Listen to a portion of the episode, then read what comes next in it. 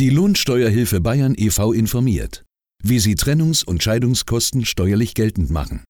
Bei einer Trennung steht verständlicherweise meist die emotionale Bewältigung im Vordergrund. Dennoch sollten steuerliche Aspekte nicht außer Acht gelassen werden, betont jetzt die Lohnsteuerhilfe Bayern e.V.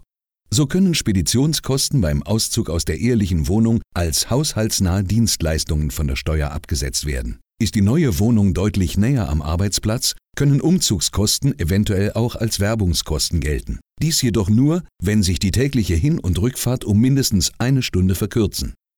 Die unmittelbaren Kosten einer Scheidung, also Gerichts- und Anwaltskosten des Scheidungsprozesses sowie Fahrtkosten, können als außergewöhnliche Belastung bei der Steuererklärung geltend gemacht werden. Die Kosten für die gerichtliche Vermögensauseinandersetzung sind hingegen nicht berücksichtigungsfähig. Auch nicht anerkannt werden mittelbare Kosten, wie zum Beispiel die Einrichtung eines neuen Haushaltes oder Kosten für die Regelung von Unterhalt oder elterlicher Sorge für gemeinsame Kinder.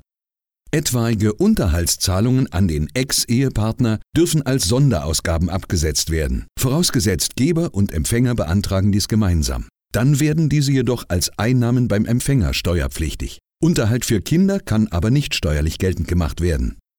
Eine Änderung der Lohnsteuerklassen ist im Jahr der Trennung möglich, aber nicht zwingend erforderlich. Im Jahr der Scheidung veranlagt das Finanzamt das ehemalige Ehepaar dann in der Regel bereits einzeln. Mehr Infos zum Thema unter www.lohi.de. Wohi? Zur Lohi, Ihr Lohnsteuerhilfe Bayern e.V.